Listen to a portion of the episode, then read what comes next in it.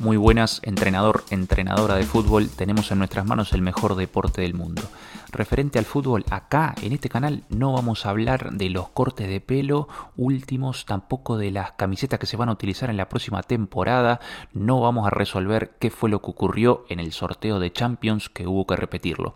Sí vamos a hablar, debatir fútbol. Y habrás escuchado alguna vez esa frase que dice que este deporte se define en las áreas concretamente en la tuya. No querés que te marquen goles y querés eh, realizarlos en el área rival. Vamos a centrarnos en esto último. Y hoy quiero compartir contigo un viaje que tiene tres paradas con el objetivo de definir qué situaciones son favorables al gol. Primera parada, estadísticas del gol. Voy a compartir contigo también un análisis que hice de los goles que ocurren en la Liga Española y en el último Mundial del 2018. Segunda parada, copiarle al mejor de clase. Vamos a ver cómo hace los goles Lionel Messi. Por último, teniendo estos datos y otros en, la mano, vamos a llevarlo, a aterrizarlo a nuestros entrenamientos.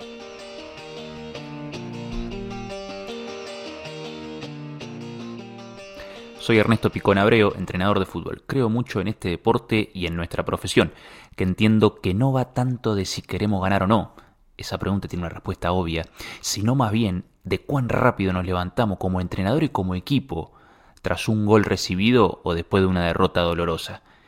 Y creo que esto de dirigir equipos no va solo de cómo te gustaría que juegue tu equipo, de la película que nos hacemos, sino más bien de qué entrenamientos, sistemas, modelos, ideas aplicar a estos jugadores que tengo hoy como entrenador para que brillen. Estás en Fútbol Formativo, un espacio que busca entrenar, competir y disfrutar más este deporte y nuestra profesión. No es un recetario. Me puedes encontrar en redes sociales, Ernesto Picón Abreo. También puedes seguir este canal en la campanita y te va a avisar cuando cuelgo un capítulo nuevo. Si te gusta lo que escuchas, contáselo a tu entrenador.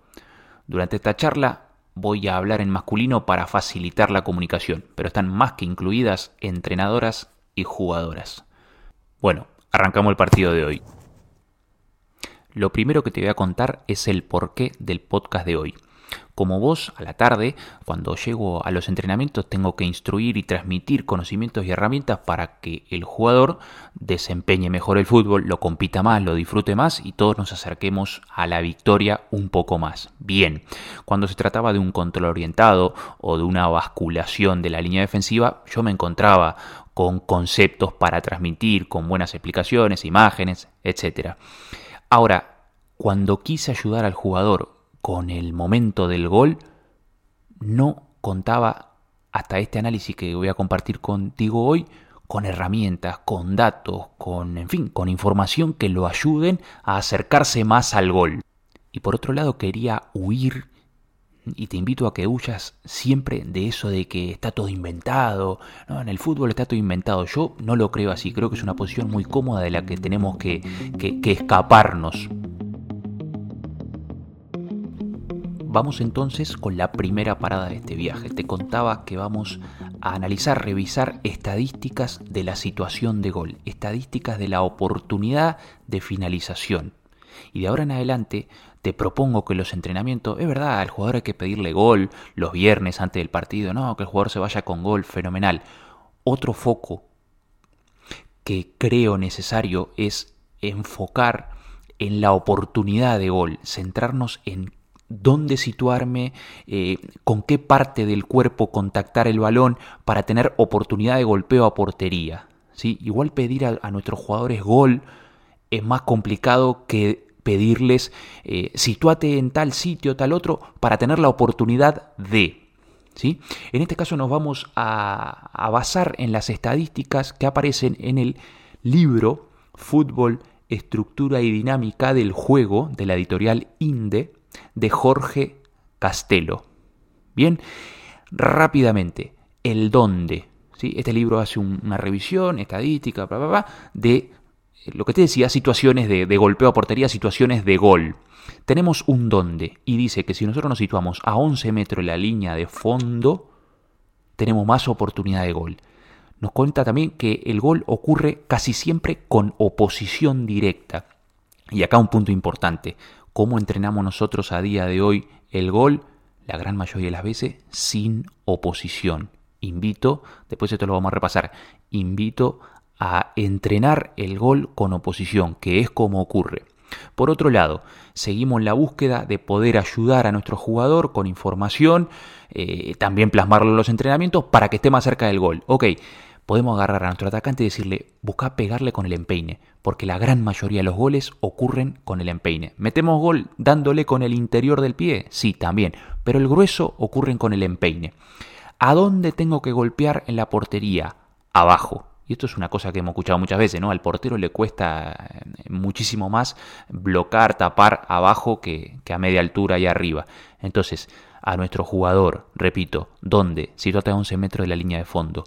No esperes no tener oposición, no busques la comodidad. Busca forcejear, no hay tiempo, no hay espacio, eh, no busques sacarte a ese tipo de encima para luego golpear a portería. Hay oposición, hay incomodidad en el gol. Busca darle con el empeine a la pelota y apunta hacia abajo.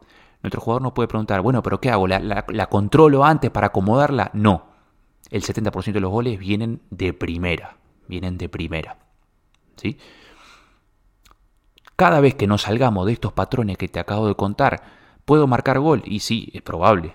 Es probable. Ahora, digo, es posible. Pero si vos querés aumentar la probabilidad, Trata de ceñirte a, estos límites que te acabo de contar.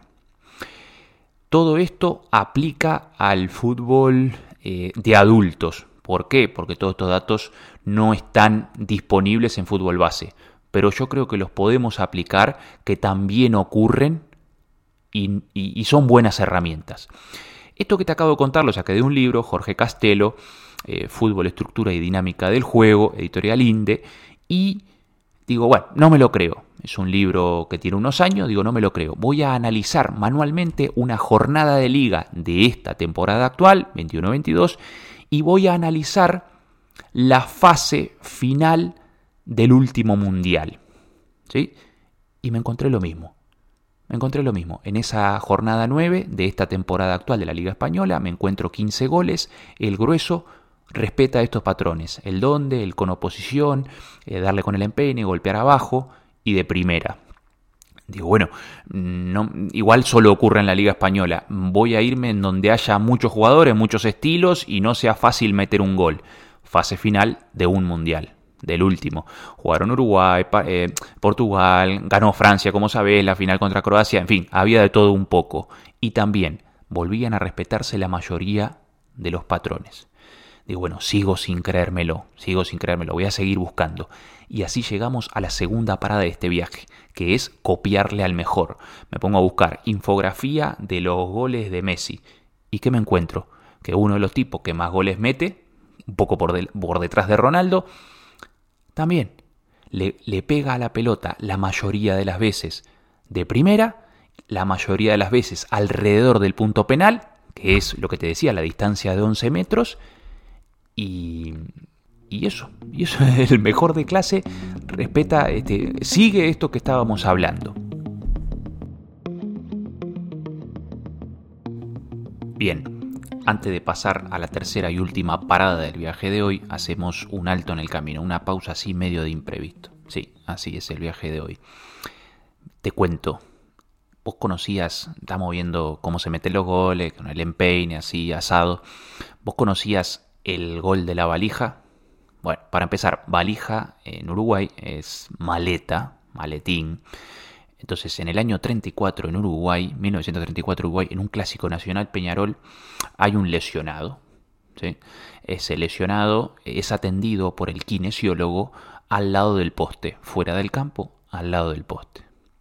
El lesionado, tras ser atendido, vuelve al campo, 11 contra 11, el partido continúa y resulta que en un ataque hacia esa misma portería, un balón que iba fuera pega en el maletín que se había olvidado el kinesiólogo tras atender al lesionado y el balón, en vez de irse fuera del campo como debería, rebota en el maletín, en la valija y vuelve hacia el campo. Un jugador de Peñarol, sin nada que perder, le pega la pelota, entra, entra al arco y dan gol. Dan gol. Es el gol de la valija. Vamos ahora con la última parada de hoy. Hemos visto el escenario más repetido a la hora de marcar gol. Estás a unos 11 metros de la línea de fondo, tenés oposición directa, le das con el empeine, apuntás hacia abajo y ese contacto es de primera. Además, añado, hay un grandísimo porcentaje de goles que viene de pase de un compañero, que también tiene oposición directa. Y además ese pase muchas veces viene desde los laterales. O bien es un pase o bien es un centro. Eso lo vamos a añadir ahora mismo que no te lo había contado. Entonces, teniendo estos ingredientes, vamos a cocinar nuestro, nuestro entrenamiento. Lo que te dejo son eh, opciones, raíces, eh, repito, ingredientes a añadir al entrenamiento que ya haces. ¿sí? Lo primero, yo propongo entrenar el gol también y sobre todo con oposición directa. La mayoría de entrenamientos que veo y charlas que he tenido con compañeros, eh, la finalización clásica de los viernes ante el partido y que el jugador se vaya con gol, la gran mayoría viene sin oposición. Y te la pasa un compañero que también está eh, desde estático y sin oposición. Como mucho hay un portero en el área, en el, en, el arco que quiere, que quiere impedirlo. Entonces, yo acá, viendo la realidad, estas estadísticas que te cuento, este análisis que compartí con vos, viendo la realidad, hay cosas que no ocurren. ¿Sí? Eh, repito, ni tu compañero está en estático y no tiene oposición, ni vos tampoco la mayoría de las veces vos no vas a poder controlar. Lo que te quiero decir es que estamos entrenando el gol, la finalización de forma descontextualizada. ¿sí? Si vos crees que tus jugadores ganen precisión, eh, esto es como lo de correr bien. Si vos ves a, Claudio Paul Canigia, el jugador de Argentina de la década del 90, correr, eh, la técnica no es buena, pero corría muy rápido. Lo que te quiero decir es que lo de la precisión, eh, todos los goles valen uno. Entonces, entrenémoslo con oposición y que el jugador se acostumbre a esa incomodidad y que le pegue con poco tiempo, poco espacio, y no importa si no la clava por toda la, por toda la escuadra. ¿Me entendés? El gol es apretado, suele ser incómodo, suele ser tirando a feo. Eh, ¿Me explico? No hay tiempo, no hay espacio. Entonces, si en nuestros entrenamientos le estamos dando esas dos variantes, una vez está en el área rival, se lo estamos simulando mal porque el fin de semana no hay tiempo ni espacio para meter gol. Bueno, como casi siempre no me gusta cerrar esto sin algunas conclusiones, una especie de resumen. A nuestro atacante, a nuestro delantero, ¿qué le vamos a decir? Te propongo que le pidamos que focalice en la oportunidad de remate a portería. Esto tiene unas características. Te propongo que le planteemos que no busque la comodidad, no busque el tiempo y el espacio para finalizar durante, el durante el pase, el durante la finalización, tiene, como te decía, situarse a 11 metros de la línea de fondo, más menos. Me voy a esperar una oposición directa, voy a tener que forcejear, voy a tener que proteger la pelota, colocarme de una manera para intentar darle con el empeine, darle de primera, apuntar abajo en la portería. Y por último, nosotros como entrenadores tenemos que llevar estos condimentos a la receta de los entrenamientos. ¿Sí? Está muy bien entrenar la precisión, entrenar sin oposición, pero yo acá vengo a plantear que en la mayoría de los casos, y son muchas las tareas al año, que la finalización, que es determinante para este deporte, nosotros lo estamos haciendo muchas veces, repito, de forma descontextualizada.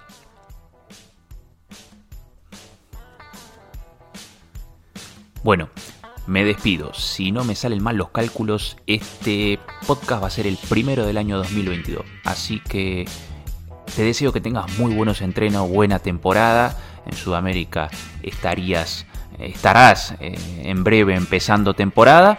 Y acá en España estamos, vamos a por la segunda mitad del año. Así que nada, energía, buenos entrenos. Te mando un abrazo grande. Cuídate. Chau.